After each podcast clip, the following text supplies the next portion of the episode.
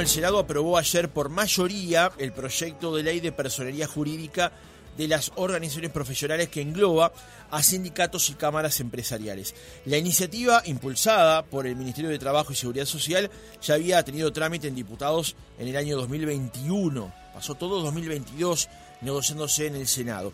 El mismo trámite se dio ayer en la Cámara Alta, nuevamente sin los votos del Frente Amplio. En la sesión no hubo suficientes votos como para aprobar dos aditivos que proponía Cabildo Abierto. Allí se buscaba que el voto fuera secreto en los sindicatos y también eliminar el descuento automático de la cuota sindical. ¿Cómo se ve la aprobación de este proyecto desde el justamente el PIT-CNT? Estamos en comunicación con su secretaria general, Elvia Pereira. ¿Cómo le va? Buenos días. Buenos días, ¿qué tal? Un gusto estar con ustedes. El gusto es nuestro, Elvia. ¿Cuál es la posición que tiene el PIT-CNT con respecto a lo aprobado ayer por parte del Senado, que ya es ley? Bueno, en principio algunas consideraciones. Lo que es público fue que cuando esto se comenzó a impulsar, que es consecuencia, que esto surge a consecuencia de, de las observaciones que se habían colocado en el OIT, eh, que por lo menos las recomendaciones que habían salido del OIT, nosotros fuimos claros. El movimiento sindical y, hay federaciones como la que pertenezco que tienen eh, casi 80 años de existencia y otras que tienen algunos más. Y siempre hemos estado organizados sobre la base de la libre organización. Esto es la autarquía. La autarquía. Y ese principio, entender que todo lo que intente regular la organización sindical debe tener o tiene algún sentido que obviamente para nosotros, si, esos sentidos no están especificados y claros, genera nuestro rechazo y nuestra oposición. Lo dijimos en, el, en las primeras instancias, lo, viví, lo volvimos a decir cuando eh, esto se reflota con este gobierno y mucho más con esos aditivos que, bueno, no se votaron, pero efectivamente lo que estaban haciendo era dar muestra de cuáles eran esas intenciones con los que querían promover este tipo de, de, a nuestro criterio, de limitaciones en las organizaciones sindicales o, o, o yendo un poquito más allá de injerencias dentro de lo que libre y voluntariamente cada trabajador y trabajadora opta eh, por afiliarse, asociarse, agremiarse a un sindicato. Frente a esto y con lo que resultó ayer, decir claramente nuestra oposición contundente tenía que ver con estos dos aditivos que no que no, que no se lograron eh, los votos necesarios. Primo la cordura, es decir, premiar la cordura. Eso, las organizaciones sindicales son organizaciones, eh, insisto con eso, voluntarias.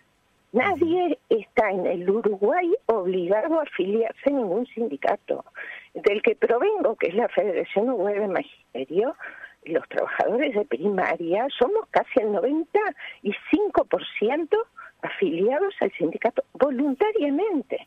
Y voluntariamente, bajo nuestra firma, decimos, descuéntese de mi salario la cuota sindical. Entonces, eh, de cierta manera hubo muchos cuestionamientos de parte de la academia. Los legisladores, yo creo que con buen criterio, pidieron asesoramiento jurídico y, distintas visiones, como todo, ¿no? sobre los mismos temas hay distintas visiones, bibliotecas, como se suele decir, y, se asesoraron y vieron que efectivamente hay un artículo de la Constitución de la República que, que claramente es, el paraguas es el paraguas hacia no solamente al desempeño o el desarrollo de las actividades sindicales, sino la promoción del Estado de las organizaciones sindicales.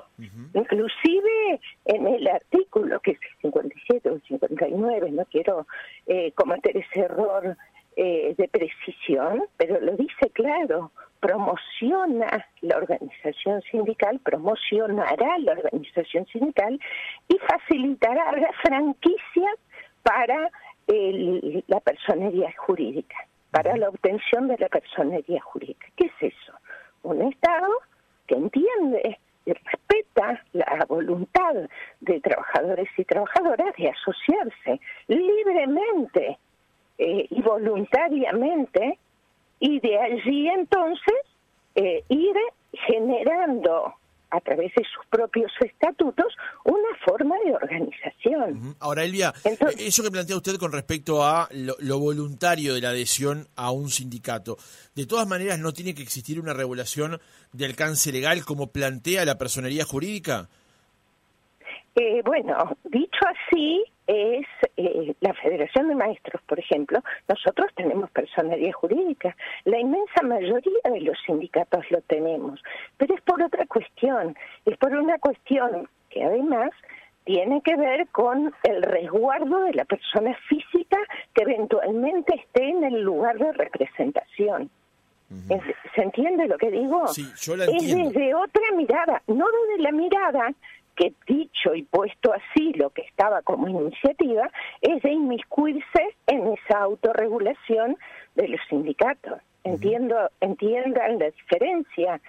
Soy clara con la diferencia. Yo la entiendo perfectamente. lo que quiero, lo, que tal vez no queda claro es por qué entonces se rechaza, o, o por lo menos algunos sectores del PIT-CNT, por ejemplo, rechazan una obligación de ser personería jurídica cuando en realidad ya muchos lo son.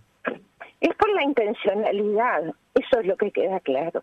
O sea, es por la intencionalidad. Digo, nosotros, y, me pongo en, eh, disculpe que me autorreferencie, pero es el sindicato que pertenezco, nosotros voluntariamente, hace muchísimos años, si no me equivoco, el 2004, que tenemos personería jurídica, porque voluntariamente lo decidimos así, por justamente para proteger a las personas físicas que eventualmente estaban representando al sindicato en aquellos momentos y durante todo el transcurso de la existencia. Ahora, que venga algunos actores a querer intervenir y regular, ese es el cuestionamiento que nosotros eh, hacemos. Ahora, también usted señala algo que es importante no dejarlo de mencionar, y es algunos sectores dentro de Pisaneter. Eh, los posicionamientos sobre todos los temas, eh, usted habla de sectores, yo diría corrientes o, movimientos, o posicionamientos con un tema, pueden tener distintas miradas. Por supuesto que las tienen. Y posicionamientos diferentes, por supuesto que lo tienen. Por lo cual, en general, nosotros como cuerpo, como PICENET, estamos en contra de que, de que se nos intente inmiscuirse en nuestra autorregulación. usted, es en términos generales. Eh, Después me dice cuál es el impacto en cada uno de los de los artículos. Diría los dos más gruesos y más pesados no lo votaron los legisladores y por algo fue que no los votaron. Usted, para usted era justamente eh, injerencista votar un proyecto que necesariamente obligara a los votos secretos dentro de las organizaciones. Eh, por supuesto, por supuesto. Injerencista en cuanto a meterse en cómo se, eh, se, se, se autorregula la organización sindical. Capaz que para el oyente que no está dentro de una organización sindical esto es difícil de entenderlo, pero basta con hacer algunas lecturas a nivel internacional. La misma OIT en sus conferencias anuales ha destacado las relaciones laborales que tienen eh, que tiene el Uruguay y lo pone como ejemplo eh, más allá que a veces en la interna se puede ver de otra manera, pero a nivel internacional somos un ejemplo, el Uruguay, en cuanto a los avances en relaciones laborales. Y no ha habido, por lo menos a mi criterio, eh, acciones o situaciones que ameriten eh, esas tensiones que ocasiona cuando esa injerencia quiere ir o tiene algún otro eh, motivo mucho más profundo que lo que es respetar eh, la autoorganización de los sindicatos. Bien, Elvia, para cerrar el asunto, em, las cámaras empresariales que negocian con sindicatos en el ámbito del Consejo de Salarios han planteado que ante algunos sindicatos no tener personería jurídica, cuando ellos le dan datos sensibles con respecto a esa empresa, si esa información se filtrase a un competidor o, o lo que sea, una filtración, no habría, al no tener el sindicato personería jurídica, una forma de ir contra esa autoridad, esa entidad, justamente por la falta de la personería jurídica. ¿Ese argumento no es de recibo? Eh, en la eso es materia de negociación colectiva. Eh, si hubiese eh, sindicatos, como usted lo menciona, si hubiese en el Uruguay sistemáticamente acciones que dieran cuenta que eh, tanto los negociadores que eventualmente te toque estar en esos lugares o la organización sindical en general hace eso, eh, bueno, estaríamos en otro escenario. Eso no es lo que pasa en el Uruguay. Eso no es lo habitual en el Uruguay.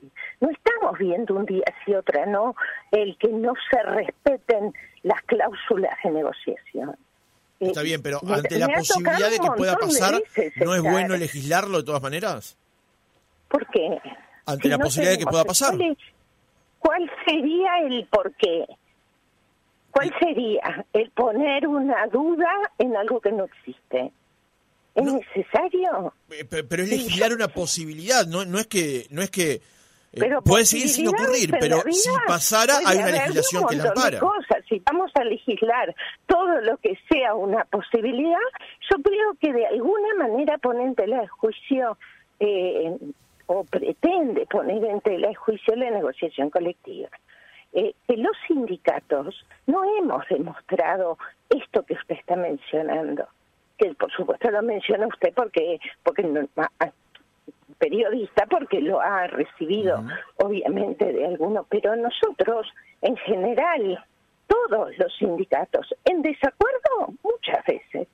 Muchas veces estamos en desacuerdo porque tenemos posiciones contrarias porque representamos sectores contrarios. Ahora, basta ver, basta revisar un poquito, no yéndose a la historia mucho, mucho más atrás, todos los convenios colectivos que se firman, toda la información que reciben, eh, que recibimos las organizaciones y eso que se señala no está sobre la mesa. Entonces, ¿es necesario esto? ¿Es necesario poner en tela de juicio algo que es materia de negociación colectiva?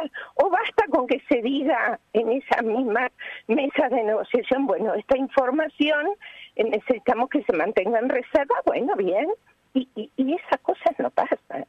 Entonces, eh, a veces, eh, a veces movido por no sé qué, y, digo no sé qué, es consciente de lo que estoy diciendo, se quiere colocar algún elemento que no es real, como si fuera la regla de algo que no es real, y que sí ameritaría, si fuese la regla general, otra discusión pero con otros elementos de discusión, no con los que están hoy en el Uruguay. Tenemos que estar como uruguayos, ciudadanos y ciudadanas uruguayas y uruguayos orgullosos de las relaciones laborales de nuestro país y de los avances.